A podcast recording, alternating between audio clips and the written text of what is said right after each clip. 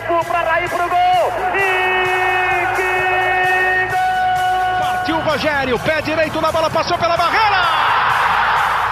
Gol! bola, posição legal. Mineiro bateu, bateu, bateu. Gol!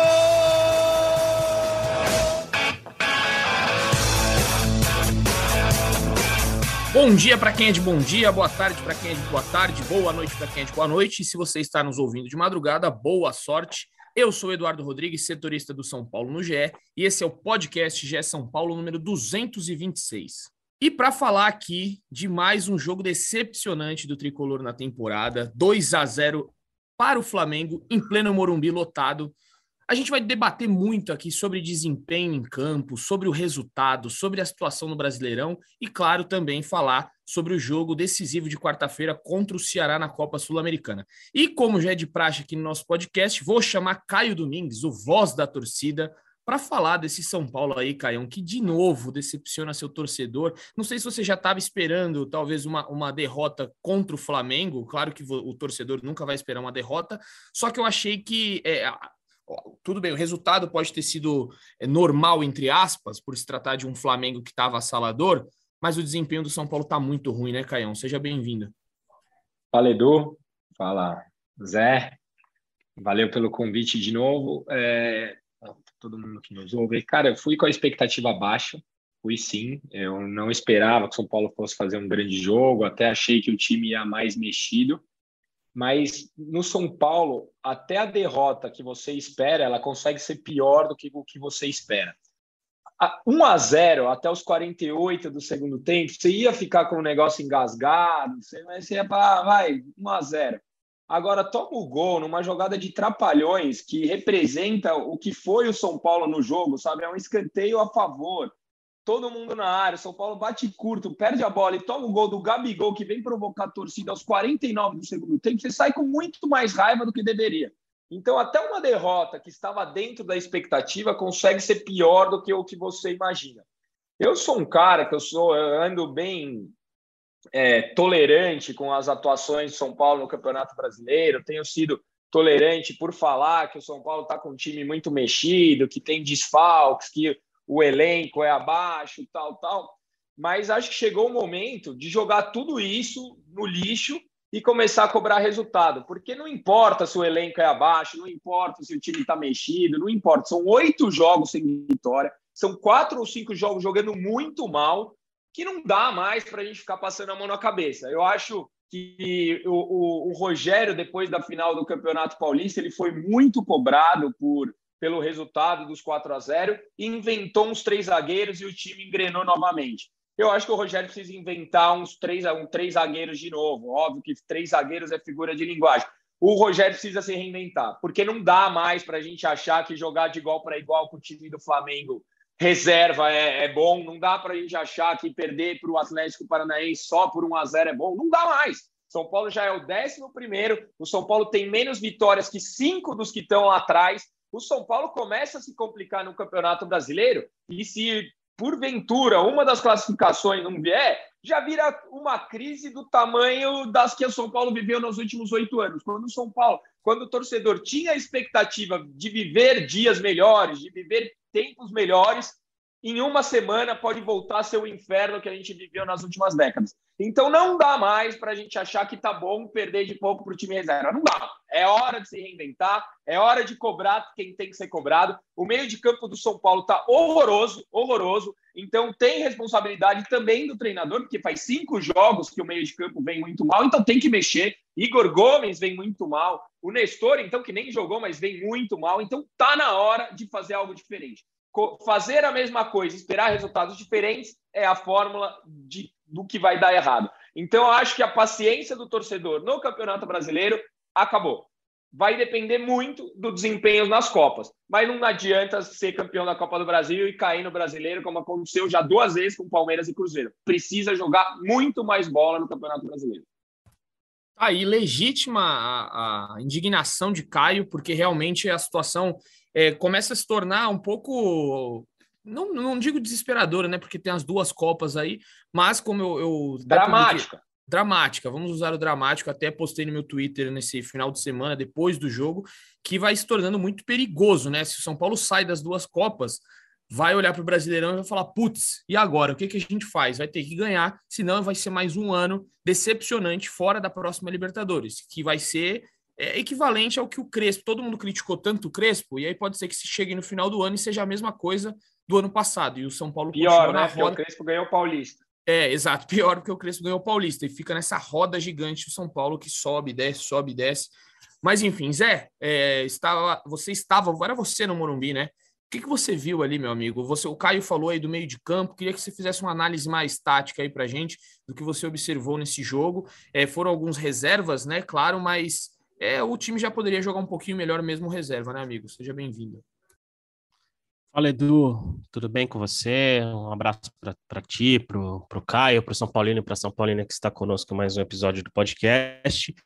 Acho que a, a reação do Caio é um pouco da reação da, da passividade que a gente viu do São Paulo diante de um Flamengo que, na maioria do jogo, fez o que quis na realidade, né? Até eu discordei bastante desse ponto da entrevista coletiva do Rogério, em que ele falou da competitividade, da atuação do time, né? É, é, ter, ter elogiado o desempenho da equipe diante, eu acho, de uma facilidade que o Flamengo encontrou durante a maior parte do confronto. No próprio primeiro tempo, o Flamengo já estava trabalhando a bola ali e fez o gol cedo, né? E conseguiu é, dominar a partida. Acho que o principal ponto ali, eu até coloquei isso na minha, nas minhas atuações, que o principal ponto ali do São Paulo foi quando o Caleri entrou e nos primeiros 15, 20 minutos ali do segundo tempo, o Caleri individualmente conseguiu incomodar o Flamengo, e só o Caleri incomodou o Flamengo né, nessa partida do sábado. Eu acho que passa um pouco por, por alguns fatores. Eu vejo um elenco do São Paulo extremamente cansado já nesse ponto da temporada. Eu acho que isso tem atrapalhado bastante, porque é um elenco muito curto, desequilibrado e que está em três competições no momento em que talvez não devesse estar em três competições para poder estar mais inteiro para encarar nesse, né, essa parte de campeonato brasileiro. É, essa parte do cansaço faz algumas peças importantes para o time do Rogério funcionar, caírem de desempenho técnico. E mais uma vez a gente viu o Igor Gomes sair vaiado no Morumbi. Igor Gomes não vem atuando bem nas últimas partidas e ele é uma peça fundamental para o São Paulo ir bem. Rodrigo Nestor, a gente já falou que também né, não está jogando bem nas últimas rodadas. Então, é um São Paulo que eu vejo que está desgastado e que tecnicamente está pior do que estava há mais ou menos uns 40 dias. E o reflexo disso, eu acho que é que os, as duas vitórias nas Copas, talvez contra o Ceará, o São Paulo né, até merecesse um placar maior, até porque teve a chance do Caleri no pênalti ali para aumentar a vantagem. Mas contra o América Mineiro, 1 a 0 ficou até no lucro, né, já que o São Paulo teve um pênalti contra ali que foi perdido pelo Iago Maidana. E no Campeonato Brasileiro a equipe não consegue mais competir e da maneira que deveria. Já são seis rodadas sem vitória é, um mês sem conseguir uma vitória e o campeonato do São Paulo pouco a pouco está mudando. O Rogério e a diretoria falavam no começo de G6, de briga por G6, de que o objetivo era brigar por G6. O jogo nas Copas encaixou, segundo o Rogério Ceni, só que já talvez seja a hora da diretoria e, e da própria comissão técnica admitir que a, o São Paulo tem que olhar mais pela parte baixa da tabela não só por esse jejum de resultados, mas pelo desempenho. O time de São Paulo está travado, o time de São Paulo está cansado, o time de São Paulo não está conseguindo taticamente se impor em relação aos adversários nos jogos do Campeonato Brasileiro. Mesmo, Galopo chegou agora, não dá para a gente acrescentar muita coisa. No domingo deve estrear o Bustos, também vai, vai entrar num momento complicado da, da competição. Então é, é, uma situação que o São Paulo deve ligar o sinal de alerta, porque mais do que os resultados, o desempenho não vem sendo bom, principalmente no Campeonato Brasileiro. E o próprio Rogério falou isso em algumas entrevistas recentes e ele sabe muito bem que o Campeonato Brasileiro não perdoa. E São Paulo tem bem viva essa lembrança do ano passado em que se salvou do rebaixamento logo na penúltima rodada. Não, não tô querendo ser alarmista, não tô querendo né, é, potencializar o resultado do último sábado, porque o, diante de todas as, as circunstâncias, eu acredito, mesmo se tivesse 100% todos os jogadores, com o São Paulo titular e o Flamengo titular, o Flamengo ganhar do São Paulo no Morumbi não é nenhum absurdo pelo nível de desempenho que o Flamengo vem tendo. Mas o Flamengo é só um símbolo do que vem acontecendo com o São Paulo nas últimas rodadas, que perdeu intensidade e perdeu competitividade. Se esse time não tem essas, esses dois fatores diante, principalmente numa questão física, o São Paulo vai e vai sofrer muito nas próximas semanas. Então, é, a gente tem, tem, que ficar de olho, porque talvez esse, essa próxima semana exata, né?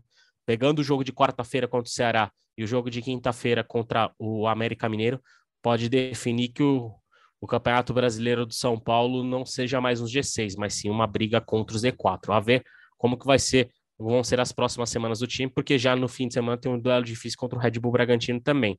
Mais do que resultado, acho que o desempenho é preocupante, principalmente pelo São Paulo ter perdido intensidade e ter perdido é, é, intensidade e, e o, boa parte do, do, das virtudes que vem apresentando nos melhores momentos com o Rogério Senna. Só antes, Caio, só, só queria citar um negócio aqui. Né? O Zé falou que vê um São Paulo cansado, mas é, é, me, é muito estranho, assim, é, o, o, fato do São Paulo estar tá fazendo rodízio desde o Campeonato Paulista. Como que o time está cansado, sendo que os jogadores rodam? Se você pegar aí nos últimos jogos, Diego Costa descansou, o Léo descansou, é, quem mais jogou agora na zaga nos últimos jogos foi o Miranda. É, teve rodízio na lateral, Igor Vinícius, Rafinha, Wellington, Reinaldo.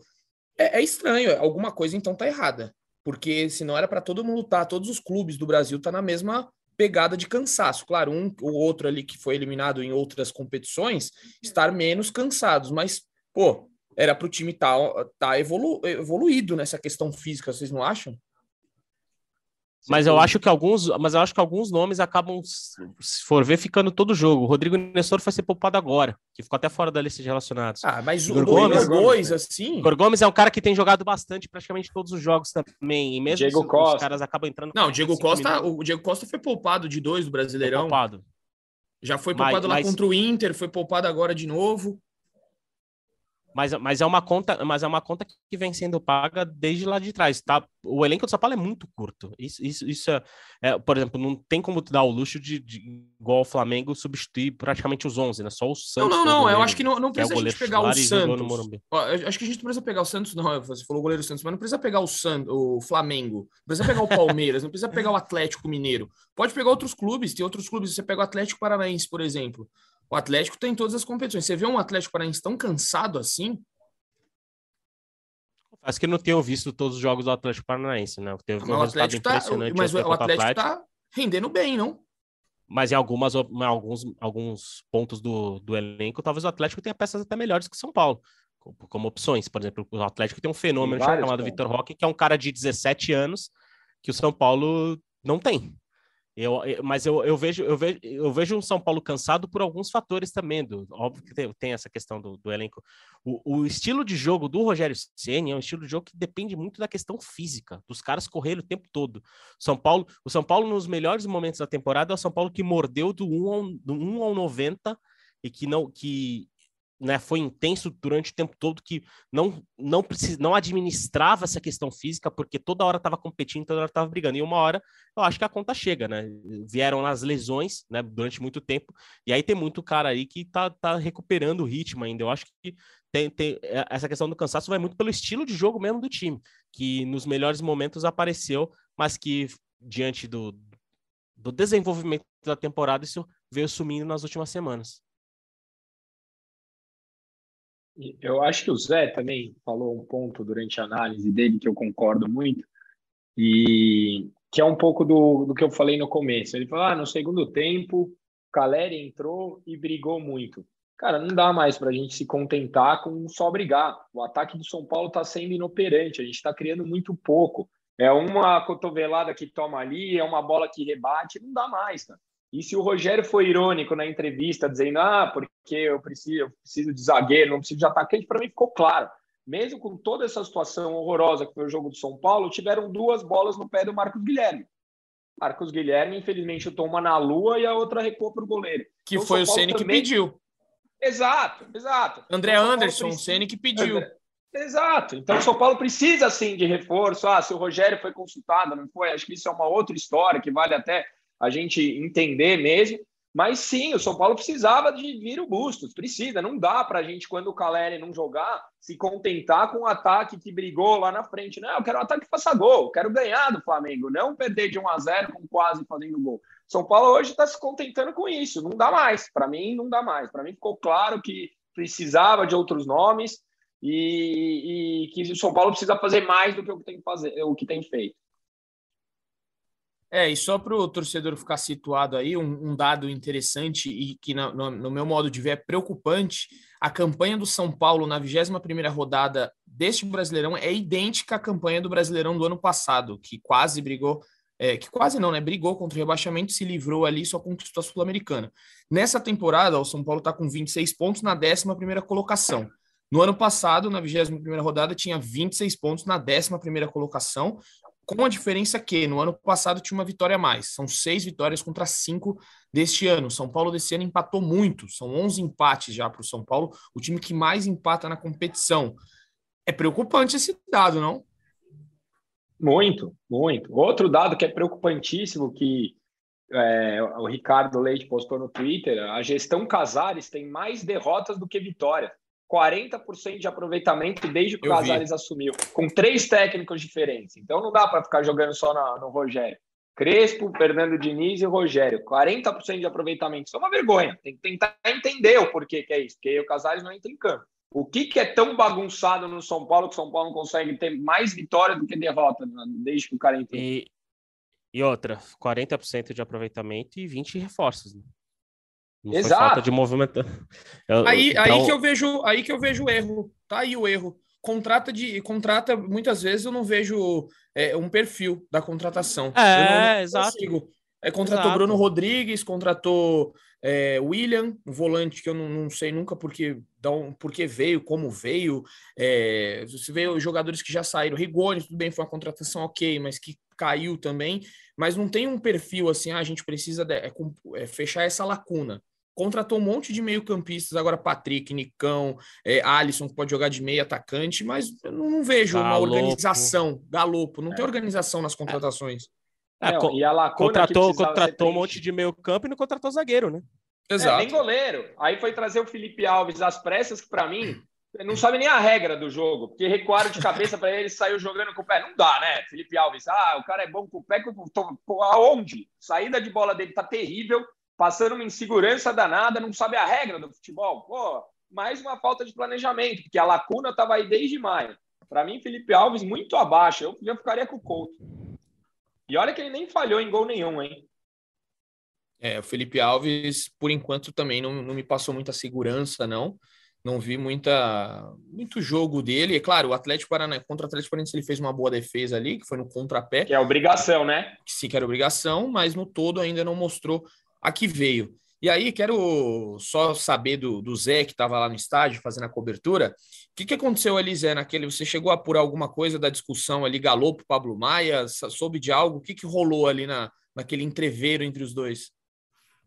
Sim, sim, sim. Até foi até importante falar disso, Edu, porque a gente viu algumas, né, muita gente supervalorizando tudo que aconteceu, mas vou, vou explicar tudo que eu vi, tudo que eu apurei também lá no dia.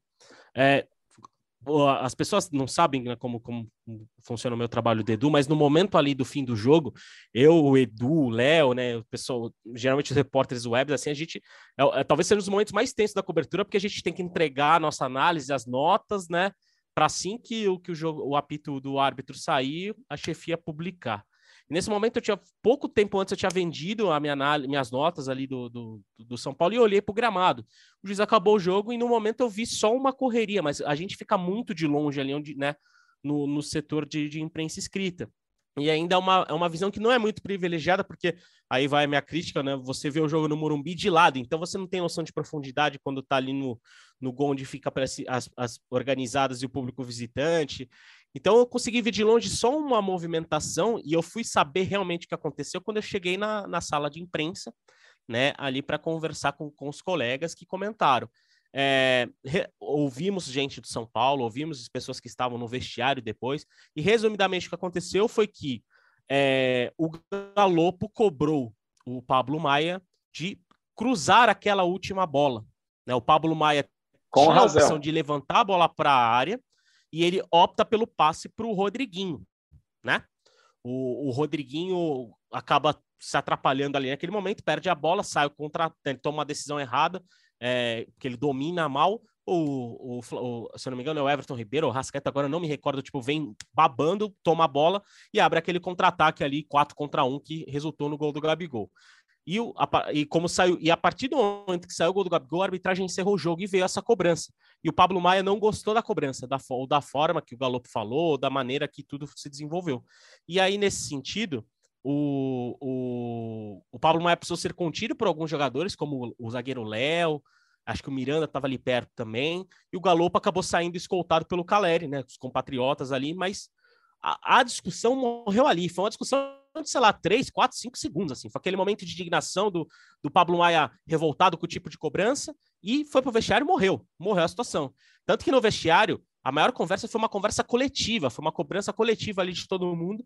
Que aí, quando o Rogério chegou no vestiário pós-jogo, ele interveio ali, né? E falou: não, pessoal, vamos organizar, tal, tudo mais, tem decisão na quarta. Mas o episódio Galopo e Pablo Maia não foi tão grande quanto muitas pessoas possam imaginar. Foi ali um, uma coisa importante, mas uma coisa muito de cobrança de jogo que o Pablo Maia é, não, se incomodou da maneira como foi, né? Como veio essa cobrança. Mas é, tudo tá, tudo ficou bem ali no vestiário. Inclusive, os dois estavam conversando ali. O Pablo Maia, depois, né, que baixou, que, baixou, que o pessoal desceu pro vestiário, baixou a, a adrenalina, todo mundo ficou mais calmo. Então foi uma coisa, foi uma famosa cobrança de jogo que foi recebida de uma maneira acima do tom pelo Pablo Maia mas nada que, que tenha atrapalhado ou tenha desenvolvido qualquer rixa ou qualquer né, é. problema dentro do elenco de São Paulo. Isso, isso não aconteceu. Foi uma cobrança de jogo dura.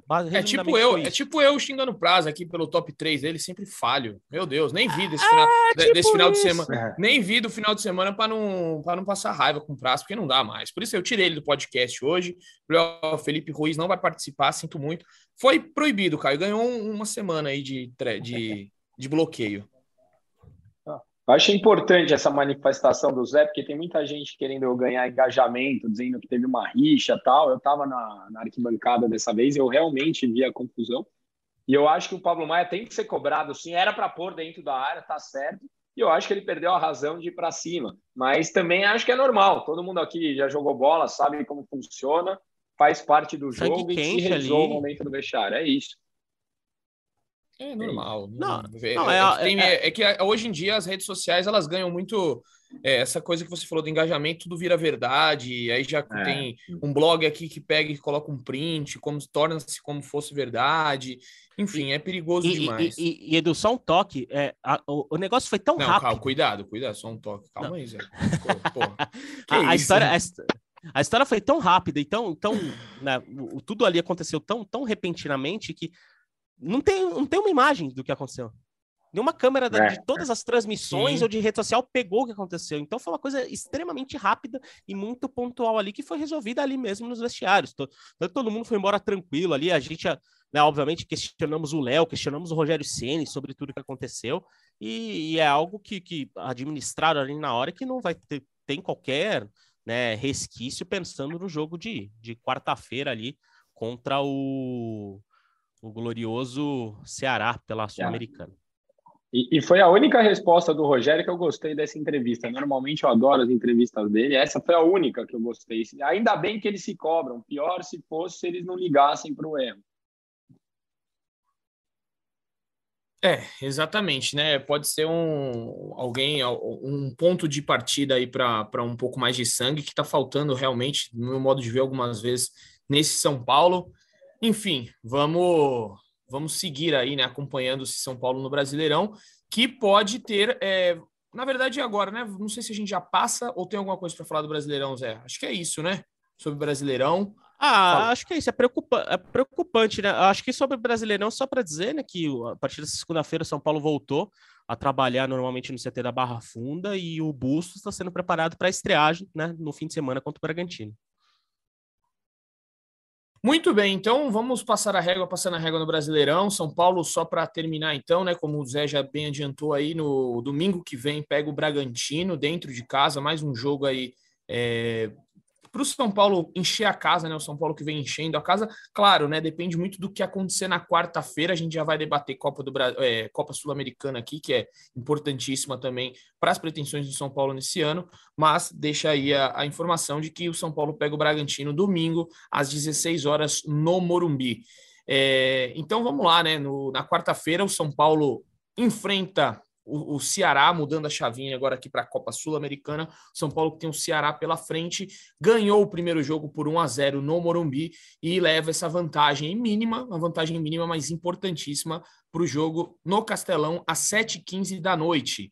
Uh, amigos, o que esperar desse jogo? Caião, você está confiante? Você acha que é, a, a, postura vai ser diferente na Copa Sul-Americana? São Paulo está com dificuldade de jogar fora de casa, mas você acha que agora é, a, a, chave realmente muda na cabeça desses jogadores e a Sul-Americana está sendo o foco do São Paulo? Você acha por isso que essa queda vertiginosa no Brasileirão? Eu espero que sim, Edu, é, mas eu não acho que vai ser um jogo fácil. Cara.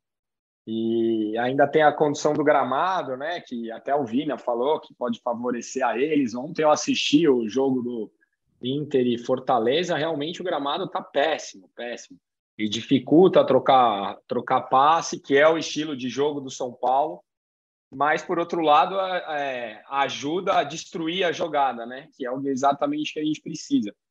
Eu repito, acho que o São Paulo passa nas duas, mas eu não acho que vai ter facilidade em nenhuma. Eu acho que será muito, muito difícil, e mas temos que jogar a vida. É um jogo para deixar tudo em campo. E aí, Zé, quais são suas perspectivas do para o jogo de domingo? Oh, de quarta, de, né? De quarta-feira? De quarta, tô com o domingo na cabeça. Cara, vai ser um jogo bem complicado para o São Paulo. Se São Paulo não competir e não estiver na, nessa melhor for, forma de intensidade, vai sofrer bastante diante do Ceará. O Ceará tem uns resultados importantes recentes no, no Castelão e saindo, inclusive, de, de ocasiões é, é de, um, de um cenário, de um contexto negativo, né? É, por exemplo, o Ceará acabou perdendo ali para o Palmeiras, né? É, mas saiu na frente, dominou o Palmeiras durante boa parte do jogo. Teve o, o, o, Corinthians saiu na frente quando o Ceará, o Ceará virou 3 a 1 de uma maneira avassaladora. Então, é, é, um, é, um, é um jogo muito complicado por diversos fatores, que é uma equipe física, uma equipe que gosta de, de que vai fazer o São Paulo sofrer na bola de velocidade pelo Mendonça. Então, se o São Paulo não apresentar esse velho nível competitivo, vai sofrer e fatalmente vai, vai ser eliminado pelo Ceará. Então, o São Paulo que vai ter que competir por cada bola, vai ter que saber trabalhar essa posse de bola para não para o Ceará não explorar, principalmente esse jogo de velocidade do Mendonça, né? E que se não conseguir, né, por exemplo, aliar esses dois fatores, vai acabar sofrendo bastante. E tem um ponto também importante que a gente tem que citar, é que para trabalhar essa bola, por exemplo, que é algo que o São Paulo que tem como virtude ali no meio-campo mais técnico, o São Paulo vai ter, vai ter simplesmente a dificuldade do gramado do Castelão, que está horroroso, tá horroroso. Então, vai ser um desafio bem grande para o São Paulo. Então, o São Paulo vai ter que retomar o nível de competitividade e o nível de, de atuação de, sei lá, duas, três semanas atrás para poder passar, viu, Edu? Senão vai, vai ser bem difícil, hein? Posso, é posso pequena, dar uma, né? Posso dar uma cutucadinha de leve? Pelo futebol que o São Paulo tem. Em mim, não, é, cuidado, né? No, no gramado. É, é, retribuir, é, né? Retribuir. É, já, eu, eu, tô ligado nisso aí. Eu não é, tinha, agora. não tinha pego, mas foi boa. Bom, vou deixar vocês a aqui. não, só uma, uma crítica leve, de leve, assim, né? Pelo futebol que o São Paulo tem apresentado com a bola nos pés, o gramado não vai ser um problema, né? Porque geralmente chutão é. pro Caleri brigar com a bola, então é. não vai ser muito um problema para o São Paulo isso daí. E, outra coisa, né? E eu, eu, anotei para falar isso no começo e esqueci. Eu descobri porque o São Paulo não chuta no gol. Que é um time que não chuta, né? Ninguém chuta no gol. Você vê os escanteios, é um time que não sabe chutar, então ninguém chuta. Os escanteios do São Paulo são enlouquecedores, cara. O cara não consegue. Dessa vez foi Igor Vinícius, já tinha sido Nestor. É um time que não sabe chutar, não tem, não tem o, o, a noção mínima do futebol, cara. Ninguém chuta no gol, ninguém bate escanteio. Então, o gramado pode ser que ajude. De repente, bate no morrinho artilheiro e entra. É, é, enfim, fica essa, essa crítica aí. Vamos ver se muda alguma coisa é, para a partida. Mas é, tem informações aí também de gente que pode voltar, né? De, de alguns nomes. Atualiza para a gente aí como é que foi o treino desta manhã no CT da Barra Funda, quem pode voltar, quem não pode, quem está próximo do retorno. Aquele boletim médico do São Paulo Zé. Bom, vamos lá, né? O Alisson, que estava pronto para atuar no fim de semana, estava à disposição, mas ficou fora por conta de uma amigdalite, né? é, treinou normalmente nessa segunda-feira, ele deve reforçar São Paulo no jogo de quarta contra o Ceará. É, quem segue fora é o goleiro Jandrei, ainda em trabalho de recuperação física, ou seja, Caio Domingues, Felipe Alves. É, aliás, não, será o Felipe, será o Felipe Alves? Será o Felipe Alves, né? O goleiro contra. Ele É, pode jogar a ainda Copa do. Brasil, né? É, o Felipe Alves vai ser o Não, goleiro. Copa do Brasil não, Copa Sul-Americana. É, Copa do Brasil Copa não, jogou Sul-Americana. pelo... É, É, Eu jogo- Exato, é Não, Copa e- Sul-Americana. Já tô confundindo as Copas tudo, né? É, não, mas é confunde, porque os caras fizeram a Copa Sul-Americana, a Copa do Brasil semana retrasada, e Copa Sul-Americana semana passada, e agora a Copa Sul-Americana e depois a Copa do Brasil. Comigo, tô, tô me confundindo também. Fique tranquilo, você não É está Copa. Sul-Americana, Felipe Alves será o goleiro titular de São Paulo, né? Nem para ser um time uruguaio, né? Boliviano, pra gente. É, o time Pô, estrangeiro para facilitar o processo. né? facilitar. Exato. Exato, mas é isso, né? Eu acho que a, a principal notícia do Departamento Médico de São Paulo é o Alisson, né? Que deve estar à disposição. Mas aí a- tem uma outra que é aí que eu levanto para você, porque pode ter gente que vai voltar antes do esperado, né, Edu? Exatamente, Zé. O Luan, Luan, Luanel, né? Como a torcida gosta de chamar às vezes, Luan é, pode retornar antes, surpreendentemente, né? A gente achava que o Luan nem jogasse mais nessa temporada, mas pelo que a gente vai ser até amanhã no GE, na terça-feira, a gente vai soltar uma materinha aí para explicar um pouco sobre essa recuperação do, do Luan, que realmente surpreendeu muita gente no São Paulo. Ele pode retornar e já treinou junto com o elenco hoje inteiro, a primeira vez que ele treina com o elenco todo. E de, pelo que eu apurei, o Luan tá muito bem fisicamente, está voltando à, à velha forma. Ele teve alguns problemas extra-campo aí que atrapalharam alguns processos dele, mas pelo que eu soube, o Luan tá bem, é, tá retornando à velha forma. Notícia importantíssima para o São Paulino aí, para ficar um pouco mais otimista, porque para mim, dessa geração, já falei isso várias vezes nesse podcast, nessa, dessa geração, Luan, para mim, é um dos mais promissores. Se perdeu um pouco no meio do caminho aí, teve a lesão, mas para mim é um dos mais promissores de todos, junto com o Diego Costa. Eu coloco os dois aí como os mais promissores desse atual elenco que saiu lá de Cotia. Que saíram, né? Porque eu tô Edu falando é- do, de ambos. Edu é, Edu é ataca- atacante quase profissional e gosta de exaltar um marcador, né? É, não, não, eu gosto. Sempre, eu sempre elogiei o Luan aqui no podcast, porque eu vi, a gente acompanha, a gente acompanhava treinos, né? A gente via como ele, ele jogava muito nos treinos e nos jogos também, né? Teve uma, uma- um período aí que o Luan era o craque do time, não saía por nada. Mas vamos ver se ele recupera aquele bom futebol. A gente deu até notícia aí no ano passado, né? Que ele foi sondado pelo Porto. O Porto queria fazer um esquema para levar ele no meio dessa janela, só que a temporada, o início de temporada dele teve aquela lesão e ele não conseguiu render. Quem sabe o Luan retorna a ser, volta a ser aquele jogador de antes. Acho importantíssimo. Os melhores momentos do São Paulo recente foram com o primeiro volante pegador bem. No caso, o Luan e a esse período do Paulista do Pablo Maia. Então, a volta dele anima bastante. Até para a gente ganhar outra opção. Acho que o Gabriel tem jogado bem. De repente, a gente pode adiantar um pouco o Gabriel, deixar o Luan fazendo esse papel mais de cão de guarda. Pode ter, ganhar a opção de jogar com dois zagueiros de novo. Acho que a volta dele é importante em vários aspectos para São Paulo.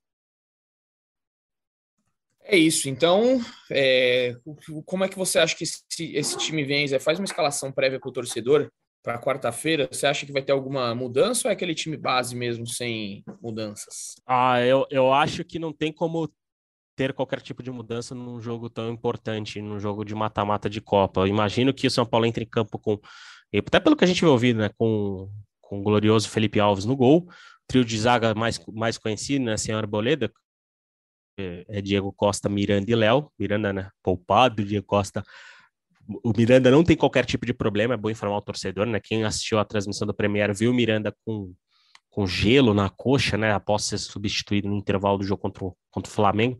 Mas foi mais um, uma questão de, de, tratar, de tratamento de dia a dia, digamos assim, não sentiram uma lesão. O próprio Rogério segurou isso. Então, trio de zaga com Diego Costa, Miranda e Léo. Igor Vinícius na direita. Eu acho que é incontestável a gente falar que o Igor Vinícius é o titular da ala direita, barra lateral direita de São Paulo, porque está no nível de desempenho bem acima do Rafinha. Na esquerda, é, há uma disputa entre o Reinaldo e o Wellington, né? O Reinaldo ganhou alguns minutos ali contra o Flamengo, mas imagino que, que possa jogar essa partida o próprio Reinaldo por uma questão de experiência, até para equilibrar essa questão com o Igor Vinícius do outro lado, no meio campo, Gabriel, é, Igor Gomes e Rodrigo Nestor, que retornaria após descansar no fim de semana, e no ataque Luciano e Caleri, esse deve ser o São Paulo para enfrentar o Ceará neste duelo de, de quarta-feira, duelo de quarta de final da Copa Sul-Americana. É isso aí, Caião. É, palpite. Você quer lançar o seu palpite aqui ou você vai se abster disso? Vai ser um a um. Boa, tá aí. Já cravou. Um a um, então. Caio Domingues. E você, Zé, tem algum palpite? Ceará 2 a 1 e aí nos pênaltis aí entrega para Cristo, mas aí acho que São Paulo passa nos pênaltis. Muito bem. Não gosta de mim, não é possível, cara. Não é possível. Não é, não é recíproco o sentimento desse podcast. Ai, ai, Pode ai. querer isso para alguém que ele gosta.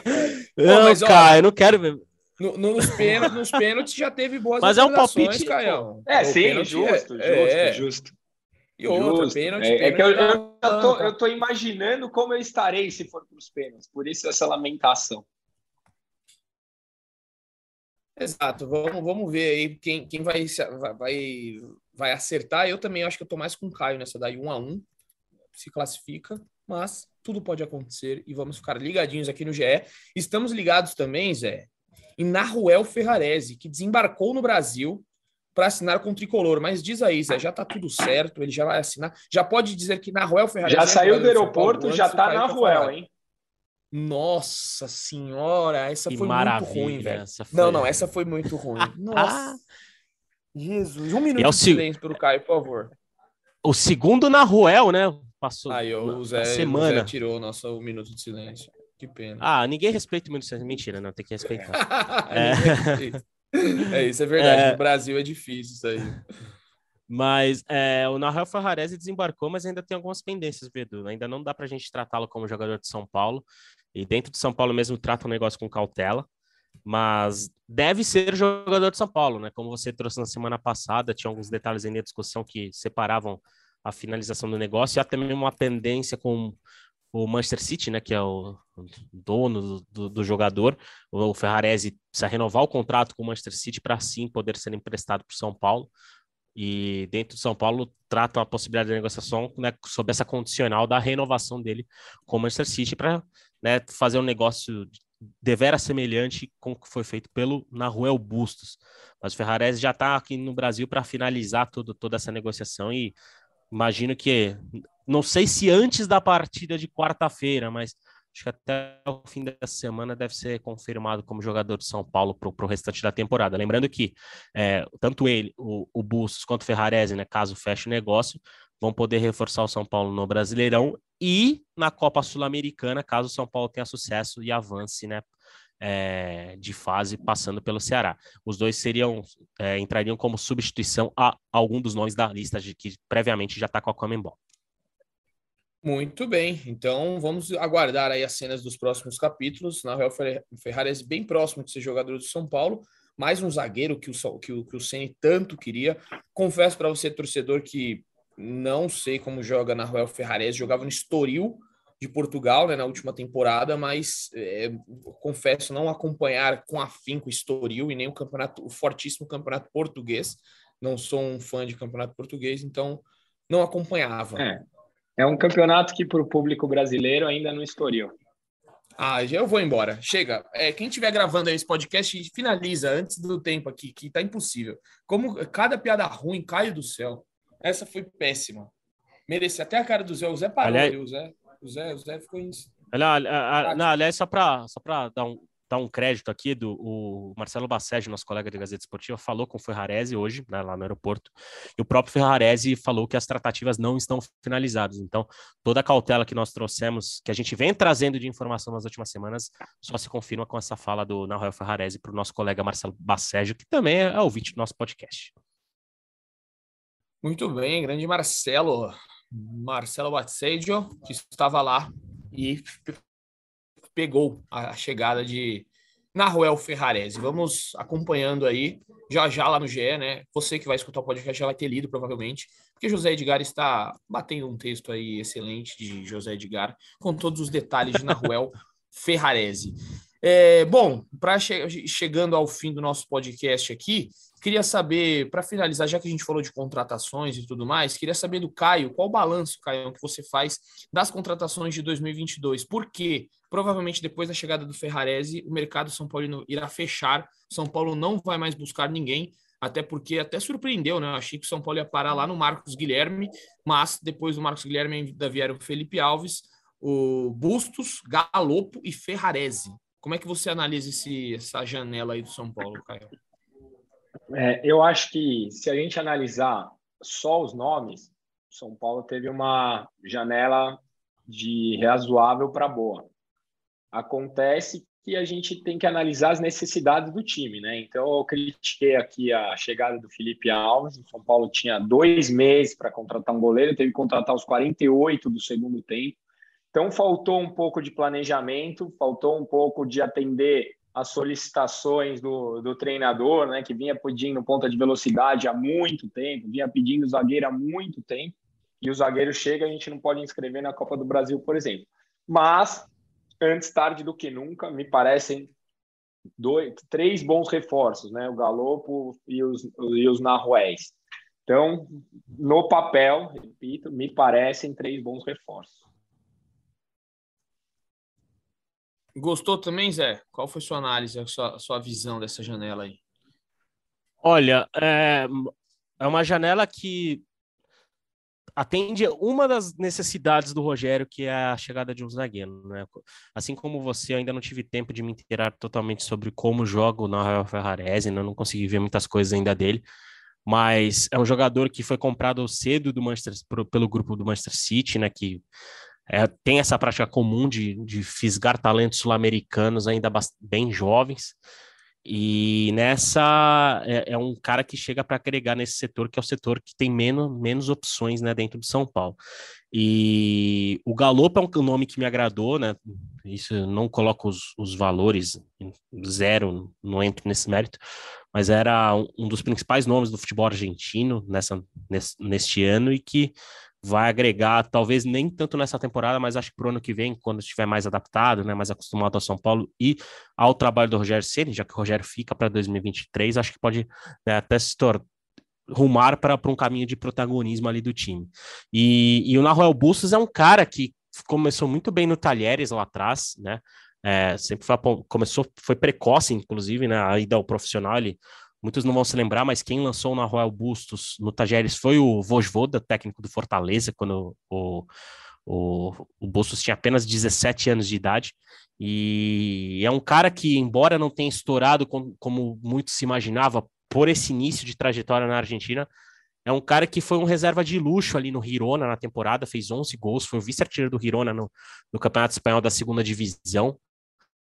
E eu acho que é uma peça interessante, mas é, é, eu quero ver como que vai se encaixar dentro desse esquema do Rogério, porque o, o, o ele é um ponta de origem, mas no Hirona ele estava jogando mais como um atacante centralizado, né? Até como muitas vezes substituindo o Christian Stuani, né? Que é o, era o centroavante do Hirona e que se assemelha a, a função dentro de campo ao que o Caleri faz no São Paulo. Então, é, até perguntei isso para o Bustos, ele disse que pode jogar com o Caleri, que inclusive o Caleri tem ajudado ele na adaptação.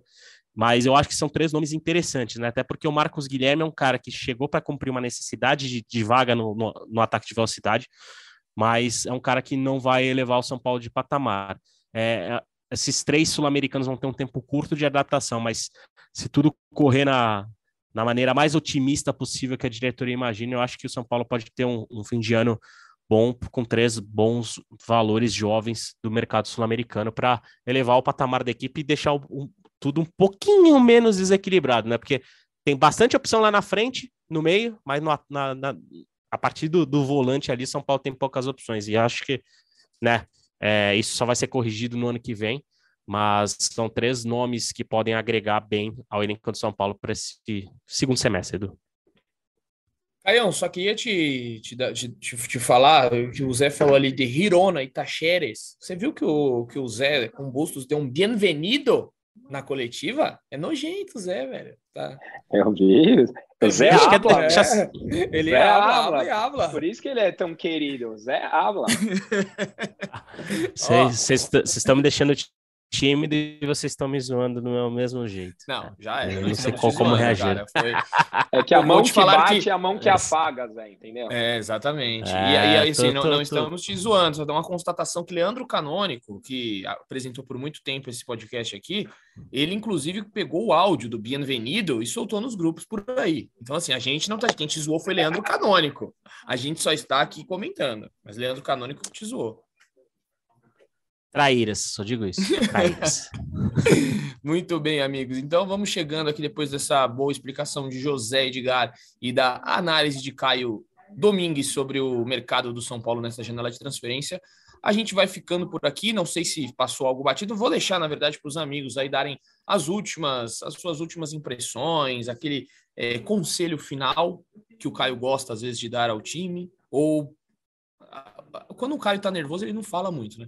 Ele já fica mais tenso, ele fala, não, só abraço, até a próxima, vamos ver, Caião, vamos ver o que você tem reservado para nós hoje nessa despedida.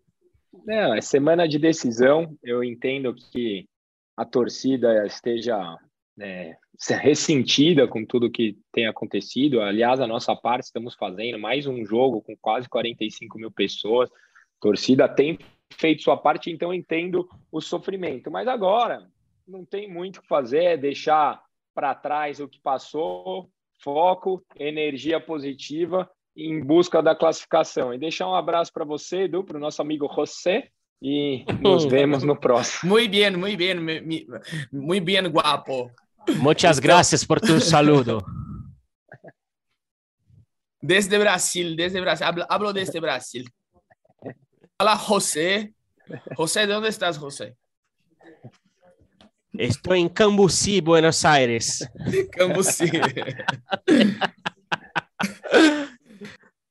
Bom, chega de bobagem, né? Vamos- Quer meu destaque final? Vai lá, vai lá. Só, só siga, siga a pelota. Nossa. Só uma, uma pass- última passagem, né? São Paulo é, classificou e classificou bem no Brasileirão Feminino. Né? O São Paulo venceu o São José por 3 a 1 em Cotia no último domingo e fechou a fase de grupo, a fase, primeira fase do Campeonato Brasileiro Feminino, né? Na verdade, é fase de grupos, que é, todos jogam contra todos em turno único. O São Paulo fechou com 35 pontos, apenas dois atrás do líder Palmeiras. São Paulo vai pegar a Ferroviária, né? é, no playoff de quartas de final. Uma ótima campanha da equipe feminina de São Paulo, que chega como uma das favoritas para disputar o título brasileiro. né? Vai enfrentar um desafio difícil. O Ferroviária é uma equipe bem tradicional no futebol feminino, mas vai ter a vantagem de decidir a classificação, a possível classificação para a semifinal em Cotia, né? Mas uh, vai demorar um pouquinho ainda esse confronto, né? Porque o Campeonato Paulista começa na semana, São Paulo finalista, né? No ano passado, vai tentar novamente brigar pelo título. Então é uma, uma temporada em que o futebol feminino de São Paulo pode dar uma, um avanço de, de patamar importante e começou bem com, com essa campanha de vice-líder apenas atrás do Palmeiras na primeira fase do Brasileirão Feminino, Edu.